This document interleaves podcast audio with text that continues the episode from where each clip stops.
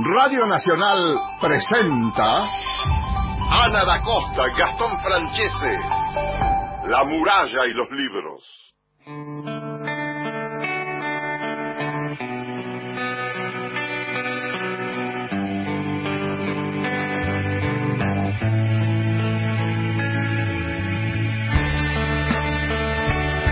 Hola, ¿cómo están? Muy buenos días a todos. Bienvenidos a La Muralla de los Libros, el programa de la Biblioteca Nacional, como cada sábado. La cita es a las 7 de la mañana. Mi nombre es Ana da Costa, me acompaña como cada sábado todo el equipo de La Muralla y de Radio Nacional. Gastón Francese, mi compañero, ¿cómo estás? Hola, ¿qué tal, Lana? ¿Cómo te va? Muy, pero muy buenos días. No sé si se me escucha bien. Eh, ¿Vos me estás Perfecto. escuchando? Bien, Sí, sí, perfecto. Eh, buenos días, qué semana tan complicada. Eh, déjame dedicarle simplemente para abrir el programa y mandarle todo mi cariño a todos los poetas que esta semana le presentaron al ministro de Cultura, Tristan Bauer, una carta con más de 500 firmas, creo, por los dichos de Diana Zayeg, la presidenta del Fondo Nacional de las Artes. Sinceramente, uno cuando está en contacto con, con estas personas que realmente muchos tienen que vivir de otra cosa y no de lo que les gusta, que los traten de esa manera, está mal. Así que, nada, es- mi cariño muy grande y mi solidaridad con todos ellos. Y me haces acordar a la charla que tuvimos hace muy pocos días con nuestra invitada de hoy, con Romina Paula, que justamente ella dice, ¿no? Que muchas veces se sorprenden sus sus amigos o conocidos cuando le dicen que eh, cuánto cobras por por cada libro vendido, el 10% Tal cual. del, del precio de la de la tapa del libro, ¿no? Vos sabés que ellos dicen que, y mirá, te, te- te cito esto nada más, eh, hay- ellos lo que quieren dejar claro es que cuando somos invitados a un festival solemos pagarnos casi todos los gastos. Muchos dictamos talleres para sobrevivir. Los Cierto. escasos cursos públicos nacionales que se nos ofrecen son los que nos permiten cierta visibilidad eh, y que muchas veces hasta incluso tienen que trabajar de otra cosa. Nada, así que mi cariño, mi cariño y solidaridad y abrazo. Quiero agradecerle a Fabio Martínez, que está ahí en el control central de Radio Nacional. En la operación está Nazarena Taliche y lo que quiero nombrar a Cristian Blanco, que es nuestro productor de lujo Obvio. y está coordinando todo eh, en el equipo de, de La Muralla y Radio Nacional. Así que le damos la bienvenida a todos los oyentes también que se suman a, la, a esta hora en AM870 Radio Nacional, porque tengo una propuesta y tengo saludos también. Le quiero mandar saludos a, a Domingo Quispe, Héctor y Diego, que nos están escuchando cada sábado, están ahí en el dial. Le mando un beso enorme también a Susana Radcliffe, que también desde Entre Ríos nos escucha. Hoy vamos a pasar una canción de ella. Así Bien, que, y, y mencionamos también a Nazarena Taliche, que está en la, en los- en la operación técnica, ¿no? Sí, sí, la mencioné, la mencioné. Está, está Ah. distraído, yo ya tengo el mate acá. Vamos, vamos con Vamos los a teléfonos entonces. 0810-222-0870 y mensajes de WhatsApp al 1165-84-0870. Llamen y escríbanos, porque quiero saber, Romina, voy a espolear, como se dice en cine cuando adelantás algo de la película, bueno, voy a adelantar algo de la entrevista para convocar a los oyentes para que llamen y para que nos escriban. Romina dio una imagen muy visual cuando contó que cuando ella se conecta con la lectura, eh, le pasa que esa sensación de sentir que se subió a la ola, ¿no? Ujú. Y, y me gustó como esa imagen porque es tal cual, ¿no? Cuando uno empieza a leer y se engancha con el libro y después no lo suelta más. Quiero que me cuenten los oyentes si les pasó esto con algún libro en este último tiempo y así lo compartimos y hacemos circular un poco los títulos, la lectura en el programa de hoy. Ella lo decía en el caso específico de Virginia Woolf, que es, eh, ella se, se encuentra con la obra de ella en, en esta pandemia y cuenta esto que está diciendo Ana y es muy linda la imagen. Es muy lindo. Eh, Romina Paula, que es dramaturga, novelista, actriz, guionista, directora de cine, escribió las novelas Vos me querés a mí, Agosto, que fue llevada al cine por Fernando Salem en la peli La muerte no existe y el amor tampoco, y su última novela, Acá todavía. ¿Qué te parece si ya compartimos la primera parte de esta charla con Romina Paula, que después va a estar completa en el canal de YouTube de la Biblioteca Nacional? Vamos con la primera parte entonces. Estamos en Autores por Autores con Romina Paula. Ya hemos conversado con ella. Es un placer enorme, Romina, hablar de vuelta con vos. ¿Cómo estás? Bien, ¿ustedes? Para mí ni hablar. Vos en algún momento dijiste, eh, escribo para replicar el ejercicio de la lectura y tal vez uno cuando empieza, empieza a escribir empieza a replicar un poco lo que fue leyendo, ¿no? Como un ejercicio que se va retroalimentando pero quiero ir a ese momento de la lectura porque vos de chica contaste más de una vez que leías compulsivamente. ¿Cómo es este tiempo y tu vínculo con la lectura? Sí, de chica sí tenía ese, probablemente el vínculo nocivo que, que tiene la gente ahora con, los celulares.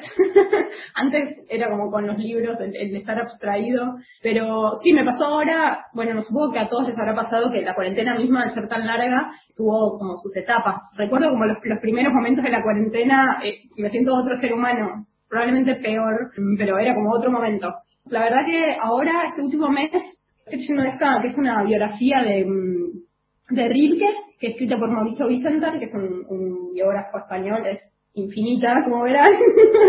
Ahora esto me está acompañando en el final de la cuarentena, pero la verdad que al principio la pasé en lo de mi vieja, con, con Ramón, con mi hijito, y ahí tenía como, me había llevado un par de libros, pero pensando que me iba por 10 días, 15 días, y después como que fui dando con algunos libros en la casa de mi mamá, que también es como muy aleatorio, porque no es que mis viejos no son grandes lectores. Ahí vi con uno, o sea, hacía rato que quería leer de Saramago el Evangelio según Jesucristo. Sí. como lo menos contemporáneo del universo, Saramago, ese libro, pero como que rondando, la, rondando las Pascuas dije, bueno, voy a, voy a, leer como que también uno ahora en cuarentena tiene más tiempo de cada momento de cada momento, ¿no? Entonces es como, familia no es católica ni nada, pero las Pascuas siempre se celebraron como un momento más del año. Que uno celebra. Entonces me pareció apropiado leer ese libro, transitar ese libro eh, durante las Pascuas. Al principio leí bastante. Eh, de La Creciente se llama, de, mm, de Silvina Woolrich. También un libro muy viejo, estaba en la casa de mis padres, vaya uno a saber por qué, eh, o sea, como que toda la, primera parte de mi cuarentena, y que es muy, muy deprimente el libro, o sea, está muy bueno, pero es muy, muy apocalíptico, también es como una Buenos Aires que se inunda, también fue como, fui a dar con ese, con ese mm, libro y dije, bueno, eso a ver, me, me, está llegando por alguna cosa más mediúmica y era como un de depresión. Y por supuesto termina muy mal, los buenos mueren, la ciudad se inunda, los malos vencen, como que no, no, no había esperanza al final. Agrego a esto que estás diciendo, estos libros con los que vos encontraste y que vos dejás, das testimonio en los diarios de, la peste del Centro Cultural Kirchner, donde vos señalás algo que me llamó mucho la atención, que me gustaría que lo reflexionemos y que tiene que ver con el proceso de lectura. Cuando estabas estudiando, si alguien hablaba por teléfono, si alguien veía la televisión, sí, y vos hablas que en este encierro, en este primer encierro que vos hiciste con Ramón en la casa de tu madre, la televisión estaba ahí de fondo, esa y el libro hacía como una pantalla previa a la pantalla. Contanos un poco. Ya sé lo que totalmente eso, ¿no? Igual creo que también tiene que ver eso. De chica, eh, eh, algo de lo que escribía ahí era como que mi tolerancia al sonido cuando estaba leyendo era nula, digamos, si alguien, si mi mamá tenía la radio a, tres ambientes, me parecía insoportable, si ella hablaba por teléfono a tres ambientes, sentía como que se me metía dentro de la cabeza, y ahora es que me puedo encontrar como con la televisión prendida y el celular acá, alguien hablando por teléfono y yo con el libro acá, como que, todo como que funciona, no sé si es eh, eso, uno se acostumbró también a que haya un montón como de pantallas y de sonidos em, en las casas todo el tiempo, em, pero si, si estoy como Vieron que hay que hacer un pequeño pasajecín para entrar al libro siempre, como que un momento de, de, no sé, de desapego y de, de, quitarse la ansiedad de todo. Una bolita como uno sufre, y hay algunos libros que te cuestan un poco más por su gramático, por qué sé, y otros que entras y te decís, ah, esto estaba acá y entras enseguida. Pero si pude hacer eso, como ya si hay una televisión, gente gritando, lo que sea, no, me deja sin cuidado, me entrego al libro. Romy, estaba pensando en los títulos, me encantan los títulos de, tus novelas, de tus obras, eh, El tiempo todo entero, de nuevo otra vez la película que la podemos ver en, este tiempo en la plataforma Movie y buenísimo que la podamos que la podemos ver quienes eh, pueden acceder a la plataforma, porque uno piensa en todas las capas de la película y me acuerdo del momento en que vi la película y volver a verla en este tiempo, ¿no? Entonces pienso en este contexto que digo, este tiempo todo entero, jugando con uno de tus títulos, es el tiempo todo entero que tenemos ahora para conectarnos también con estos temas, con estos ejes que forman parte de tu obra. Eh, sí, para mí además fue como, me suele suceder que, digo, me, como que me dicen que, o sea, o bueno, ya termino como asumiendo que mi obra es biográfica, pero me pasa al revés, que es que creo que ustedes ya se lo deben haber hecho en alguna ocasión, que es como que voy escribiendo y las cosas me van sucediendo, va al revés, como me voy escribiendo la vida. Y en el caso este de, de la película, eso, la, era una ficción que yo vivía con mi hijo pequeño en la casa de mi mamá, corte a un año después estaba con Ramón viviendo en la casa de mi mamá y era como, ¿qué es esto? Por Dios que me forjé, no sé, o sea, no hay que ser tan, no, o sea, que no tiene que ser tan literal la vida de tomar así como uno a uno lo que escribí. Así que sí fue muy extraño como de repente estaba, ahora, ahora esa película parece escrita, o sea, parece mi, mi, mi vida descrita, pero fue, fue previo. Sí, algo de, de, digo, más allá de todo el sufrimiento de estos tiempos y de que mucha gente distintas cosas de toca de cerca, ya sea la enfermedad o la penuria de no poder trabajar y, bueno, ni hablar todo eso, em, pero tratando de, encontrarle algo bueno a esto que nos está sucediendo en, muchas partes del mundo. Eh, Con respecto a eso que estás diciendo, en, el diario, en el cuarto diario que vos haces, lo voy a citar para que sea más preciso, vos decís, uno se queda un poco sin palabras a veces, o muchas, que algunas cosas son demasiado dolorosas como para ser nombradas. Eso es mucho. Y vas a ir al caso de Ramona Medina, en la falta de agua en la Villa 31, y vas a decir, el virus satura el color de la desigualdad. Y haces, y pones el énfasis en algo que es realmente determinante. No es lo mismo para todos esto que vivimos. No, absolutamente no. Por eso digo que digo poder estar frente a una computadora eh, haciéndose preguntas existenciales es un privilegio. De todas maneras, yo creo que eso es necesario también, como creo mucho en, en, en, la energía y en, las energías y en que cada uno tiene su rol en la sociedad y, y que hay muchas maneras de, de, tener empatía y de colaborar con el bien común, cada uno desde desde el lugar que puede y desde las profesiones que elegimos. Eh, pero sí, sin duda, yo siento como que o sea, que el capitalismo está estallando, o sea, que está como saliendo, tratando de ponerle como manos a, todos los agujeros que va teniendo y, no sé, sí, lamentablemente ahora mismo la pagan los que menos tienen, pero pero también estuvo siendo todo este tiempo, digamos, con más maquillaje. Pero, no sé, yo tengo la esperanza de que todo sea como una revolución hacia un cambio, que cambie ese paradigma del tener también, ¿no? Que eso nos atraviesa a todos, como que si sos pobre respecto de algo, supuestamente, como de algo que hay que tener, de algo que hay que acumular y como que, bueno, nada, espero que todo esto sirva para que no volvamos a una normalidad, como que no, no me gusta esa idea. Sí me gusta la idea de volver a abrazarse, pero no necesariamente la de que todo vuelva a ser como era, para nada.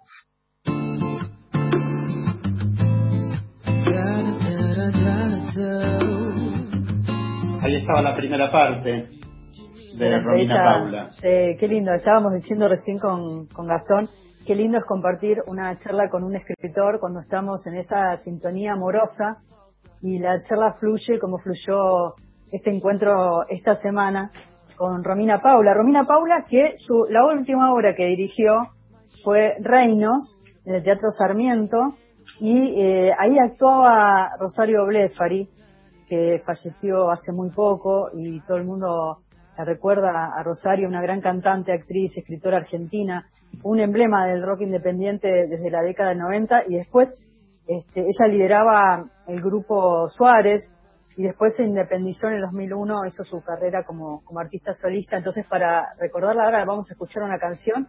Pero antes vamos con los teléfonos, Gastón. 0810-222-0870 o por mensaje de texto como nos escribe Antonio desde Santa Cruz, desde Puerto Deseado, que nos manda un saludo. El primer oyente que tenemos. ¿eh? A ver si se despiertan los oyentes. 1165 840870 ¿Qué vamos a escuchar entonces, Ana?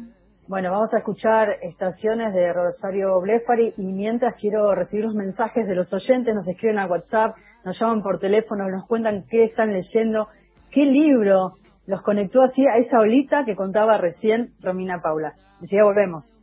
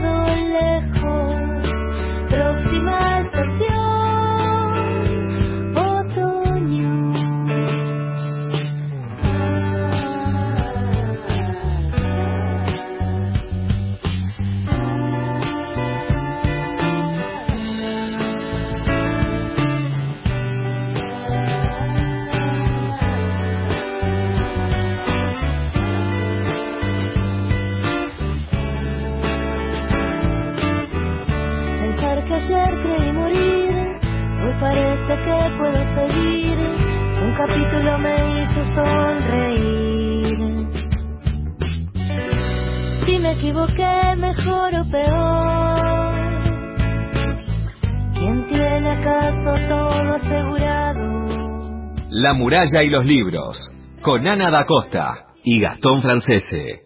Es un tiempo que, mm, por un lado, hablábamos al comienzo de la entrevista de la lectura, ¿no? Todos los cambios o todas las situaciones en que nos pone eh, la lectura en este tiempo que nos, nos lleva a plantear muchísimas cosas, desde lo social, lo político, lo cultural. Pero quiero ir a un punto de tu escritura que tiene que ver con tus primeras novelas, con las novelas, que son primeras personas femeninas las que, las que narran. Y vos en algún momento dijiste, a muchos nos pasó que siendo jóvenes y más jóvenes, eh, estábamos incómodas por ser mujeres. Hoy es un alivio que se haga, que se haya popularizado la mirada feminista sobre los paradigmas. Entonces pensaba si, ¿qué pasó con la escritura? Si te hizo cambiar algún paradigma o te hizo repensar algún paradigma vinculado con esto. Un poco me pasa, sí, por un lado esto de, de, digamos, creo que también todo esto es una, o sea, de alguna manera lo de los cuerpos retirados va muy en, contra de este del movimiento ese que había de, digo, eso, de, de la autonomía sobre el propio cuerpo y del cuerpo en la calle y del cuerpo pegoteado, ¿no? Es todo lo contrario, es como cada uno en su casa cuidando su propio cuerpo. Por otro lado, no, eso es una parte y la otra es, no, en realidad estamos cuidando el del otro, bueno, por eso todos estamos también atentos, ¿no? Porque no solo uno, y uno dice, a mí no me importa y salgo, como que tenés el temor a- al, otro, al cuerpo del otro, y bueno, hay que cuidarlo. Por eso estamos todos respetuosos de, esta situación que además es nueva para todos. Pero, en cuanto a la escritura, eh, bueno, al principio estuve con estos textos que menciona eh, Gastón, que me llevaron bastante tiempo, porque es uno por semana y como que eran unos que no se me hacían, tenía que pensar y les dedicaba, así que estuve como con ese ritmo que me gustó bastante. Y al mismo tiempo estoy escribiendo una película nueva, ya tenía la idea, era como una especie de medio de matriarcado amazónico em, subliminal, o sea, en realidad va a estar planteado como una especie de, extraña familia con muchas mujeres integrantes. Eh, en, misiones estoy escribiendo eso. Ya, no sé, era una idea previa, de repente dicen, no, ahora va a parecer que es la cuarentena, ¿no? Porque son como unos que están aislados, o sea, como que uno puede... Esto es un largo nuevo que vaya a saber, o sea, recién estoy escribiendo, em, va muy de a poco, pero eso, me estuvo acompañando también eh, en gran parte de la cuarentena. Esa es la escritura de eso. Eh, la referencia son las tribus amazónicas, las tribus de mujeres, eso que matriarcados, digamos, pero sí, me lo, estoy escribiendo para misiones, para la selva, pero después hay que ver la realidad de la producción, veremos, pero... ¿Cómo, cómo fue trabajar si el tema de la escritura en este contexto fue modificada también o no? Y si en este caso apareció la idea del cine, ya era previo de entrar en cuarentena la idea de la película, o fue un tiempo que te conectó a vos con la escritura del cine? No, la idea era previa, pero ahora me está pasando con, con el cine como me pasaba con el teatro, que es que en realidad el teatro en general también eso lo escribía más por una... em, existía la, la posibilidad de producirla, digamos, decir como, ah, bueno, ahora em- tenemos que empezar a ensayar, o sea, no sé, hay que hacer una nueva obra, digamos, como algo más como concreto de producción. Y me pasa algo similar con el cine porque están, está Diego Dukowski, que es el productor, y Varsovia, que es la, la, la productora, digamos, la entidad productora, que ellos van teniendo como unos tiempos también de eh, se puede presentar a tal fondo, entonces como que yo voy ellos van marcando el ritmo y yo voy como atendiendo a esas, me voy organizando mis prioridades en base a esos, a esas fechas y entonces pues, en realidad le voy dando prioridad por eso, digamos. No, narrativa no estoy escribiendo nada y no sabría tampoco qué, la verdad. Como que ahí, empezando lo que me decía Ana de estos tiempos y eso y la perplejidad, se me cae una idea. Eh, Romina, quería que me cuentes tu encuentro con eh, Virginia Woolf en esta pandemia que vos lo señalás y con cierta estuve con ella un montón, es verdad. Sí, gracias, pero fue tan, hace tanto tiempo que, que ya me la había olvidado la pobre Virginia. Retomo porque me acuerdo que Ana te había preguntado por las lecturas y quería que, que menciones ese caso porque me llamó la cu- curiosidad que te hayas encontrado recién ahora. De tan vieja, decilo, decilo. Ahora que ya no tan joven. No eh, tan joven. Cosas que es como. Pasa mucho eso con los libros, que uno, hay veces que. mm, y no. De hecho, había leído Orlando hace mucho, pero estoy segura, o sea, estoy convencida de que leí una traducción que no es buena, que creo que le hizo la mamá de Borges. Porque vieron que él firmaba cosas que, que las traducía su mamá en realidad y él se las firmaba. Bueno, imagínense la mamá de Borges traduciendo a Virginia Woolf. O sea, él, queer, hola, ¿qué tal? Como él, incluso si fue él, él traduciendo a Virginia Woolf. ¿Qué esa idea absurda? Como no entendimos nada, ¿no? Entonces, ese Orlando lo leí como... mm, mm, mm. De hecho, creo que tenía un inglés al lado diciendo, a ver si... ¿Qué está pasando acá? Pero el inglés de ella me resulta inaccesible a mí, o sea, ten- tengo que buscar un eh, vocabulario cada dos, tres oraciones, entonces tampoco. Y entonces me había quedado con una sensación rara diciendo, che, yo no le entré a Virginia Woolf. No lo decía mucho porque era como un papelón, ¿no?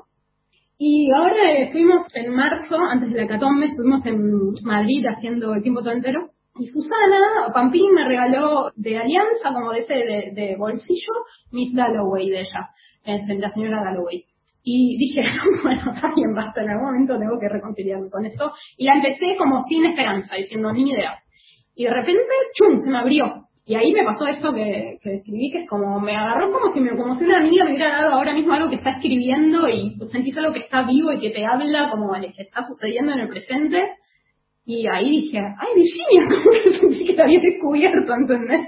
Como, che, Virginia Woolf está buenísimo, pero te- no me había pasado hasta ese momento. Em, así que sí, me pasó eso. Vieron, no sé, esos como son momentos en los que de repente se te, se te ilumina esa persona, esa escritura, eh, no sé, o está muy bien traducido Miss Dalloway, no sé también eso. Vieron que son como distintos traductores y no sé en manos de quién está uno. Era mamá de Borges. Romy, ¿querés eh, elegir algún fragmento de, de uno de tus libros para...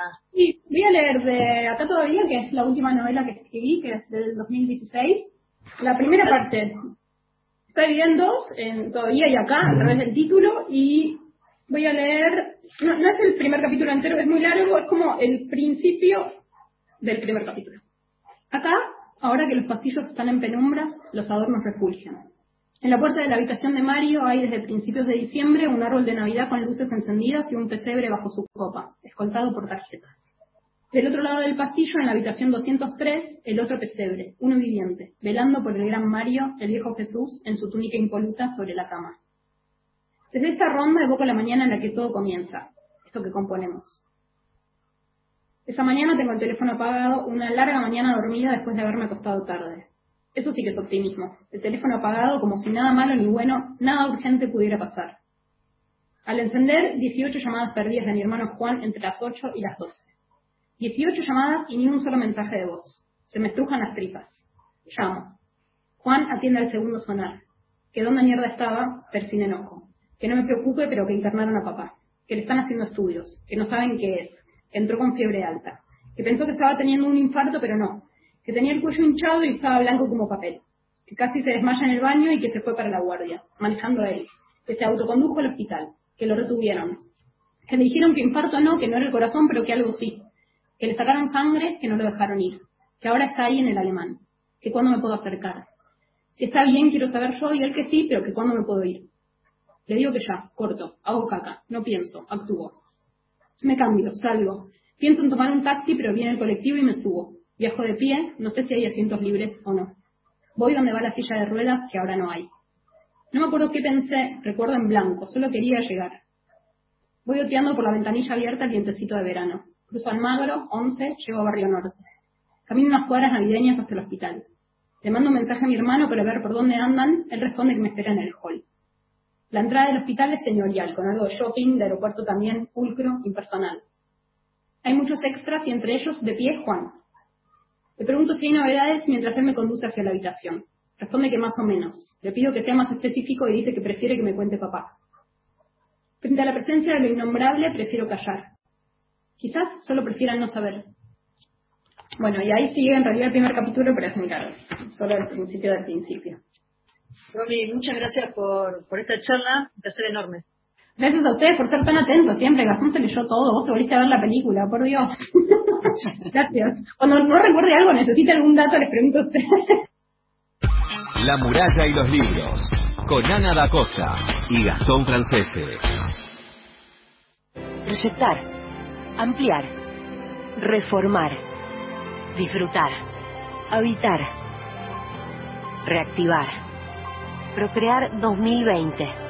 Nuevas líneas de crédito para generar vivienda y trabajo. Conoce más detalles y cómo inscribirte en argentina.gov.ar barra procrear. Ministerio de Desarrollo Territorial y Hábitat. Argentina Unida. Argentina Presidencia. Mundo Disperso. Somos Rodolfo García, Daniel Míguez y Pedro Saborido. Y todos los domingos de 11 a 13 por Radio Nacional les vamos a contar historias para que ustedes las vuelvan a contar por ahí y se luzcan mucho. Mundo Disperso. Historias de la vida y todo lo demás. Ahora, Nacional. En todo el país. 7 de la mañana, 26 minutos. Aunque no nos demos cuenta, el virus nos testea a nosotros. Nos pone a prueba. Demostrémosle que sabemos cómo responderle. Dos metros de distancia de una persona a otra y lavarse las manos frecuentemente. Uso correcto del barbijo casero y mantener dos metros de distancia de los demás. Mantener distancia de dos metros de los demás y desinfectar las superficies de casa. Pongamos en práctica las respuestas que todos sabemos. Respeta los dos metros de distancia. Seguí cuidándote. Argentina Unida. Argentina Presidencia. Próximo programa, Crisis en el Aire. Ampliar el comedor de tu casa es también ampliar las posibilidades de trabajo de muchas familias. Procrear 2020. Nuevas líneas de crédito para generar vivienda y trabajo. Conoce más detalles y cómo inscribirte en argentina.gov.ar barra procrear. Ministerio de Desarrollo Territorial y Hábitat. Argentina Unida. Argentina Presidencia. 100 años en 100 días. 27 de agosto, Día Nacional de la Radio. 1967, Radio Rivadavia, Racing, campeón de América. Parece se vuelca la punta izquierda, juega para Carona, la pelota, la cruza para Rapo, ataca Rapo, va entrando al área, se arroja, le pega el pie, se la debe peligro de gol, tiró.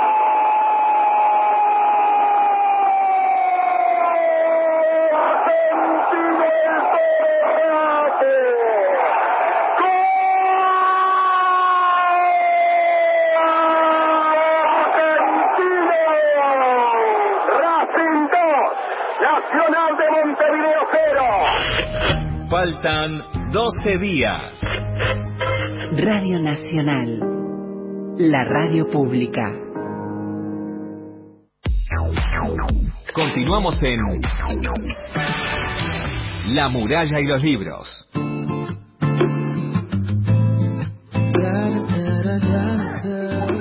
Hace tanto tiempo que, que ya me la había olvidado la pobre Virginia.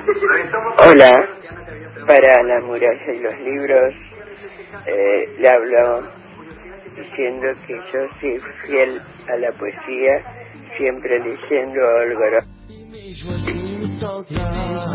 Orozco, Olga Orozco, qué lindo. Vamos con los mensajes que nos escriben por WhatsApp, Gastón. Vamos con, mira, y esto es lo lindo que tienen los mensajes, que es recorrer un poco el país. Vamos desde Tierra del Fuego con Carmen, que nos saluda, hasta el. Chaco, por ejemplo, con Marisa, que dice que consiguió la caverna de Saramago. Lo consiguió porque dice que le cuesta mucho leer por pantalla, algo que realmente suscribo y que a nosotros nos cuesta bastante también. Sí, nos ¿no, cuesta Ana? también. Sí, es tremendo, es tremendo. Desde Santa Fe, el kiosquero de, de Santa Fe, que nos dice Máximo Gorki. Eduardo, Eduardo, Eduardo. Eduardo. Eduardo. Sí. Le le quiero pedir algo, Eduardo. Les quiero pedir Sí. algo, que nos manden una foto, quiero ver la foto de... Yo amo, creo que en mi otra vida habré sido kiosquera de, de diarios. Amo los puestos de diarios. Me encanta quedarme charlando con los, con los kiosqueros de diarios, amo. Así que quiero la foto de ese, de ese kiosco de Rosario. Eduardo, mandanos una foto por WhatsApp.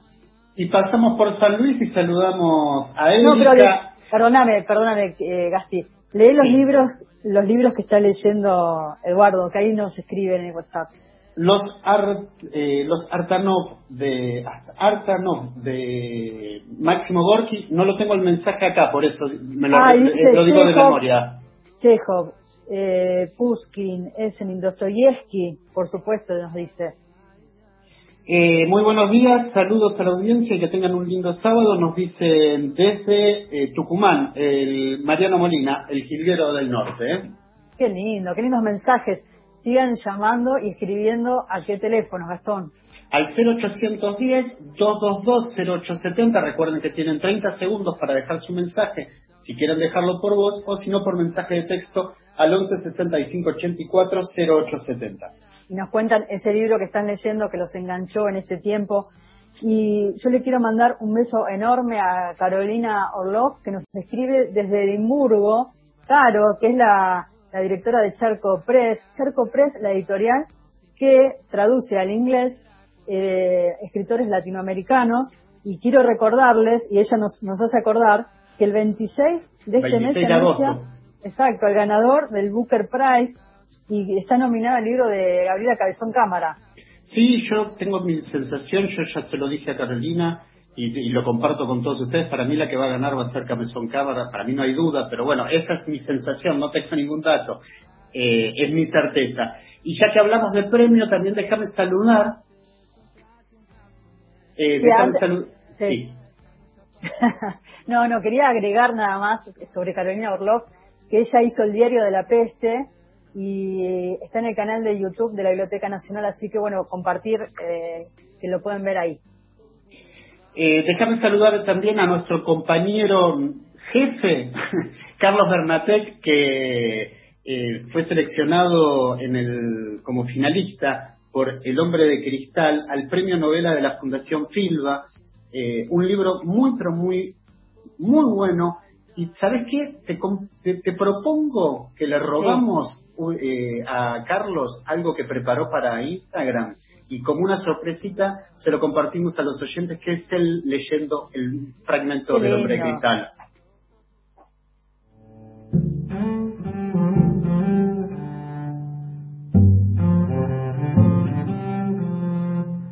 Abrió un ojo, el que no cubrían las sábanas. Todo lo de afuera, aquello que discurría más allá del interior tibio de la cama, parecía amenaza, parte de un territorio agresivo e inestable. El tembladeral que se extendía fuera del capullo acogedor, que lo protegía como una oruga que nunca sería mariposa. Llovía. Era una de esas tormentas fugaces que caen con intensidad y se evaporan muy pronto al calor del fin del verano santafesino. Lluvias casi inútiles que en lugar de bajar la temperatura suman pesadumbre a la atmósfera, un aire opresivo que tiende a aplastar aquello que se mueva. Pero pese al ambiente cálido de la habitación, se mantuvo tapado hasta la cabeza, aguzanado en su lecho.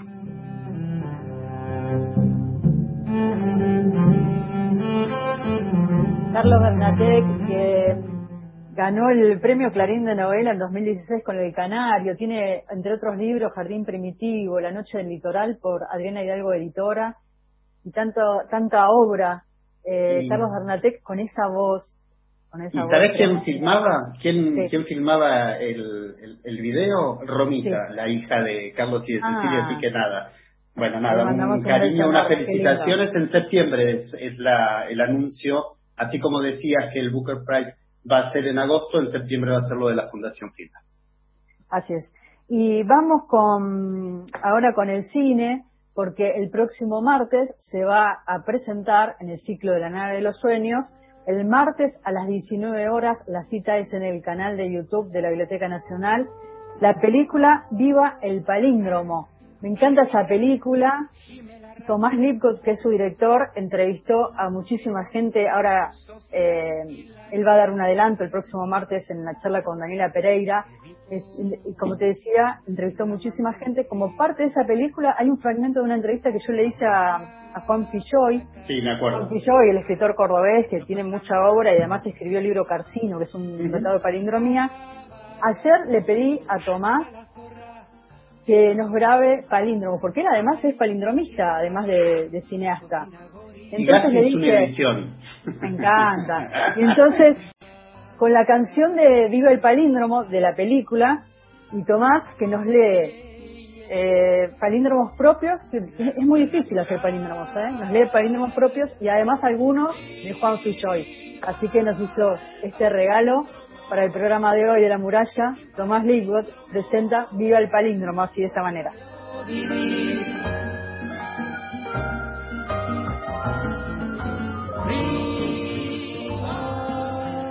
Hola, soy Tomás Lipcott, palindromista y director del documental Viva el Palíndromo. al emigrar, ¿Acaso hubo búhos acá? Arriba la birra. A Mercedes S de crema. Amargor pleno con el programa. Anita, la gorda lagartona, no traga la droga latina. Átale, demonía cocaína. O me delata. Edipo lo pide. Eva usaba rímel y le miraba suave. Isaac no ronca así. La ruta nos aportó otro paso natural. O rey o joyero sometamos o matemos.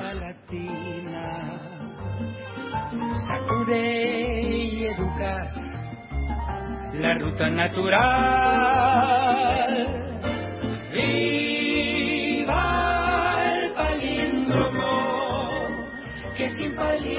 Me encanta esta canción, es re pegadiza, vio el palíndromo, no se pierdan este documental el próximo martes a las 19 horas estreno en el canal de YouTube de la Biblioteca Nacional. Estreno para nosotros, que lo podemos ver en forma gratuita y va a estar durante una semana. Acordate que ya te llegó la foto desde Santa Fe, el diario, el puesto de diarios, ¿eh? Ay, qué lindo. Mira, cuando vaya a Rosario prometo pasar por el puesto de diarios de. Vamos a pasar. no, vamos a pasar. que vas sola. Bueno, no vamos. vamos, vamos juntos. Bueno, quiero contarles esta semana algunas de las novedades que tiene la biblioteca, además del cine. Eh, comienzan las conferencias internacionales, las colecciones bibliográficas especiales, diferentes miradas.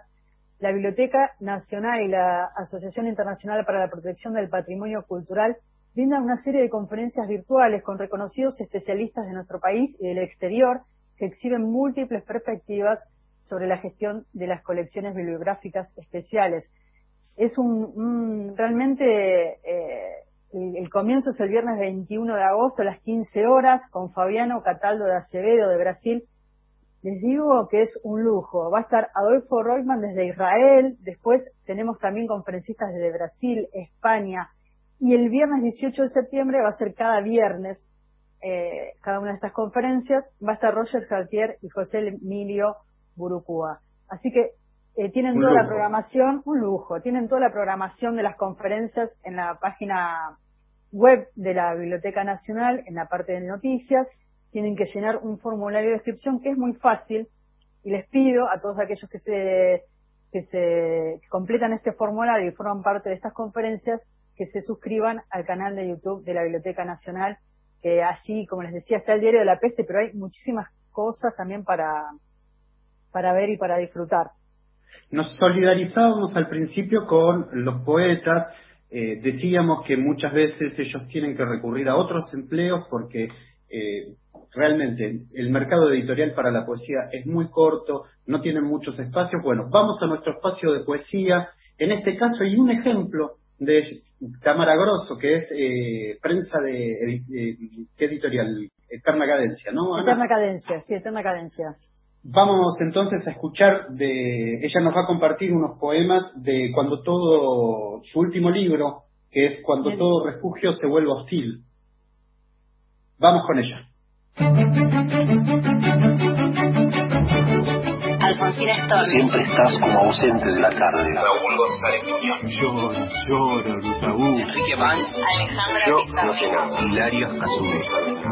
He soñado que tu dama Juana está asistida. Horacio Castillo. Leopoldo Lugones. Hola, soy Tamara Grosso. Escribo poesía y doy talleres de escritura. Mi último libro se llama Cuando todo refugio se vuelve hostil y lo publicó la editorial Santos Locos. En Twitter y en Instagram me pueden encontrar como Tamara está loca. Día 10. ¿Puedo ser un oráculo? Cerrar los ojos, invocar una frase que aparezca en mi cabeza y me diga qué tengo que hacer. No se sabe qué es la magia, pero creo que esa fórmula debería ser correcta. Pensé que ya no creía en nada. En realidad sí que confío en soluciones mágicas. Lo que no creo es que puedan venir desde afuera.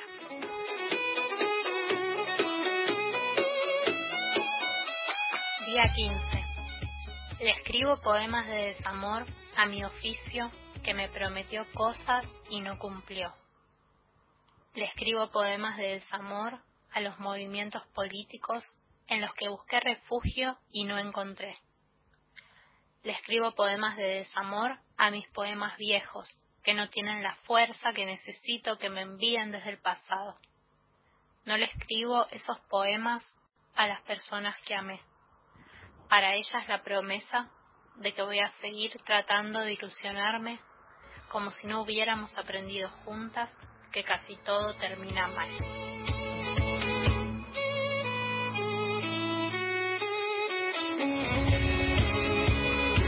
Día 24. Dice en un horóscopo de revista que mi timidez oculta mi inteligencia. Lo leo en voz alta y mis amigas dicen que sí. Cuando una nena, casi una bebé, todavía no era tímida, pero sí inteligente. Casi nadie sabe qué cruel puede ser el mundo con una mujer tan chiquita que se siente llena de respuestas. Es cuestión de supervivencia, acostumbrarse a no darlas.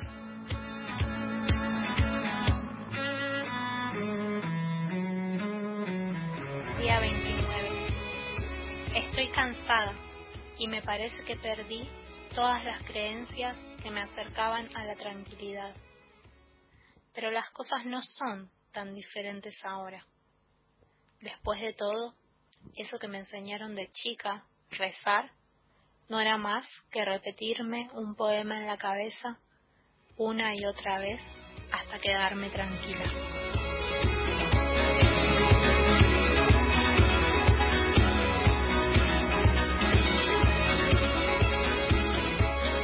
Mandamos un beso enorme a Tamara Grosso. Gracias, Tamara, que como decíamos trabaja en Eterna Cadencia, nos mandó los libros de Hernán Roncino, a Luisa Gasti, que lo vamos a entrevistar para autores por autores.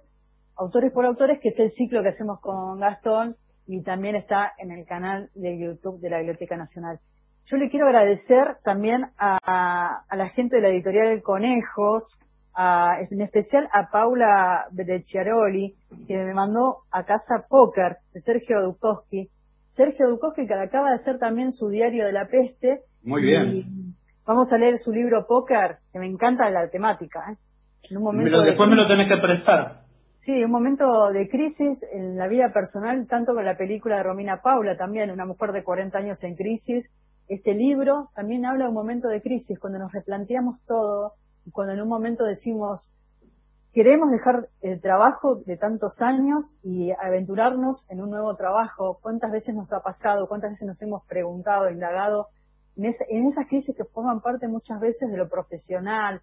¿Qué queremos estudiar? Eh, voy a leer póker y después vamos a entrevistar a, a Sergio Dukowski. Sergio, que su hermano Diego es el productor de la película de Romina Paula. Vamos con algunos mensajes. Acá en nuestra nueva sección, eh, Encontrando Familiares, tenemos eh, a Antonio de Gualeguaychú, de Entre Ríos, y que dice que es eh, Antonio da Costa. Así que podemos Antonio llegar a con- podemos conseguir un pariente. Y ¿Será- después déjame? Sí.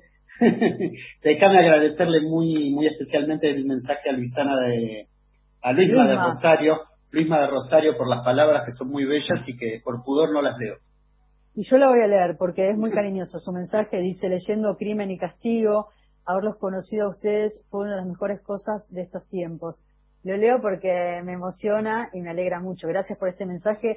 Lo más lindo de esta mañana, haber leído este mensaje junto a todos los que llegaron, eh, como la foto de, del kiosquero de Rosario, Eduardo. Gracias a todos por formar parte de esta familia de la muralla de los libros. ¿Se pueden comunicar a qué números? 11 65 84 0870 por mensaje de texto o por teléfono dejando eh, tienen 30 segundos al 0810-222-0870 y recorriendo el país. Eso es lo lindo también de, encontrarnos acá en la muralla y los libros. Y recorremos el país también con la música. Hablábamos de Gualeguaychú, de Entre Ríos, y yo quiero ir a la música de Susana Radcliffe, que hace una canción de Jorge Drexler. Me encanta esta versión y la compartimos ahora.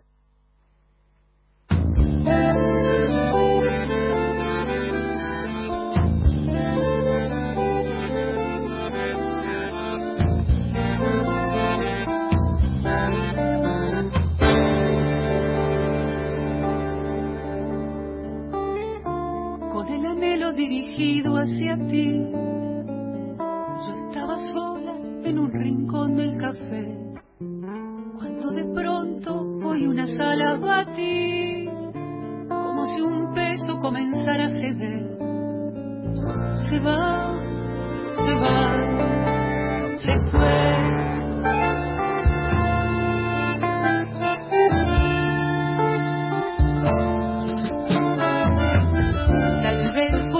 de la puesta de sol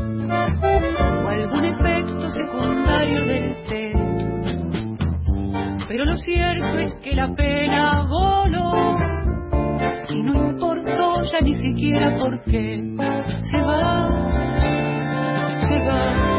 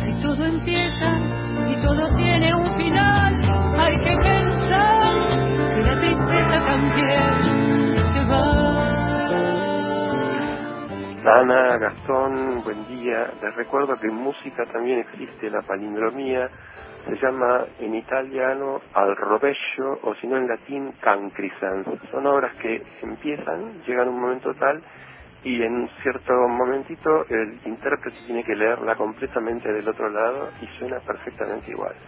Bach, Haydn, Webern, hay muchos ejemplos. Soy Silvio Killian, les mando un gran beso. Chao, chao.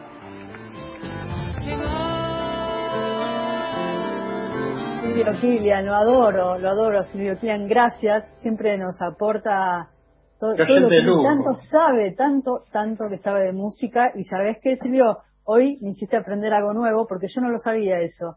En la palindromía también estaba en la música, así que gracias. Y no te pierdas el martes la peli, Viva el Palíndromo en el canal de YouTube, que te va a interesar. Vamos con algunas noticias, ¿te parece, Gastón? Vamos con algunas noticias. Yo tengo para contarle a todos nuestros oyentes que está abierta o pueden eh, estar, a los que están interesados por las becas de investigación, José Martí, que son las becas que lanza la Biblioteca Nacional para que se pueda incentivar nuevos trabajos que indaguen en los fondos patrimoniales de, la biblioteca, pueden eh, informarse o obtener informes a becas.bngov.gov.ar. Eh, del 6 al 9 de octubre se reciben los proyectos. Si tienen alguna duda pueden comunicarse o ver las bases y condiciones en la página de la biblioteca. El primer premio es de 80 mil pesos, Ana. www.bn.gov.ar y ahora vamos a, a una grabación que nos hizo Rafa Hernández.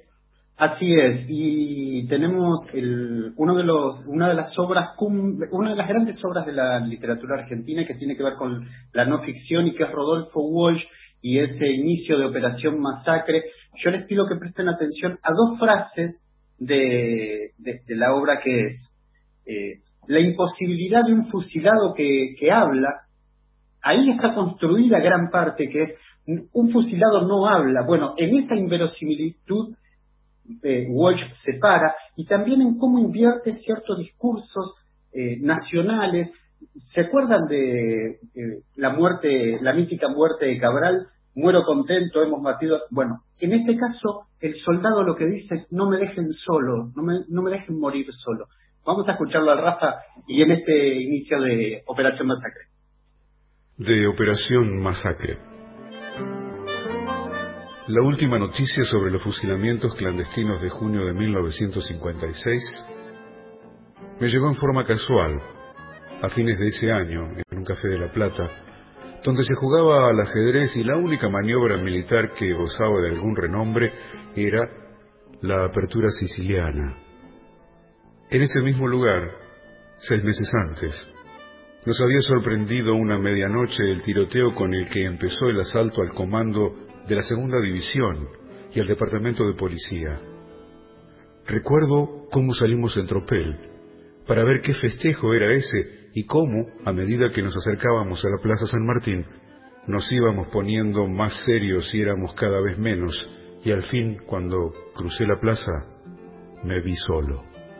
Tampoco olvido que, pegado a la persiana, oí morir a un conscripto en la calle y ese hombre no dijo, viva la patria, sino que dijo, no me dejen solo, hijos de puta.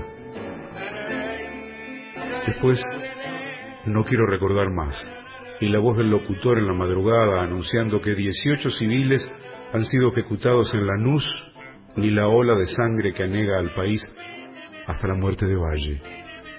Tengo demasiado para una sola noche. Valle no me interesa, Perón no me interesa, la revolución no me interesa. ¿Puedo volver al ajedrez? Puedo.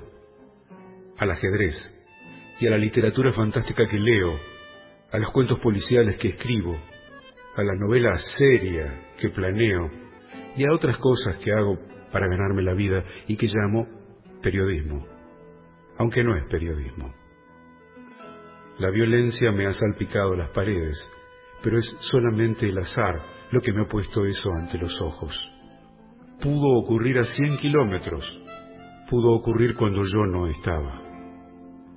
Seis meses más tarde, una noche, frente a un vaso de cerveza, un hombre me dice, hay un fusilado que vive. No sé qué es lo que consigue atraerme en esa historia difusa, lejana, erizada de improbabilidades. No sé por qué pido hablar con ese hombre.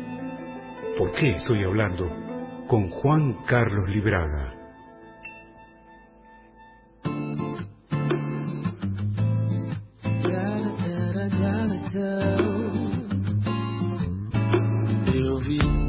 Ahí escuchábamos a Rafa Hernández con Operación Masacre, un fragmento son esos textos que nos hacen pensar, nos hacen reflexionar sobre la literatura y sobre la política también, ¿no? lo que ha pasado en nuestro país. Absolutamente. Y vos sabés, Sana, que Rodolfo Walsh es, eh, contemporáneo a, a Truman Capote, a Sangre Fría en Estados Unidos, y ahí es donde se crea ese, ese género no, periodismo. claro, la no ficción, ¿viste? Pero también hay un caso más que muchas veces se lo olvida, y es de Colombia, y son los, el crimen los, los crímenes de la Huacatal se llama. No me acuerdo el nombre en este momento, lo pro- prometo buscarlo para No sabía el nombre eso. para la semana. Sí, y vos sabés que es muy poco conocido. Yo la única forma que conseguí ese libro fue por fotocopia. O sea, tuve que leerlo desde fotocopiado.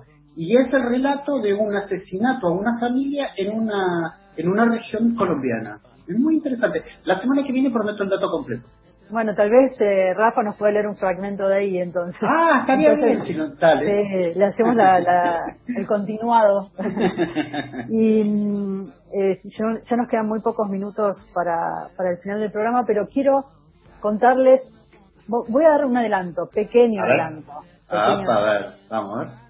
La semana que viene, como todos recuerdan, el 24 de agosto, es un mes borgiano. Muchas efemérides Así es. están relacionadas con Borges en el mes de agosto. Y el próximo 24 tenemos una sorpresa en la Biblioteca Nacional que va a comenzar una campaña que tiene que ver con los lectores de Borges.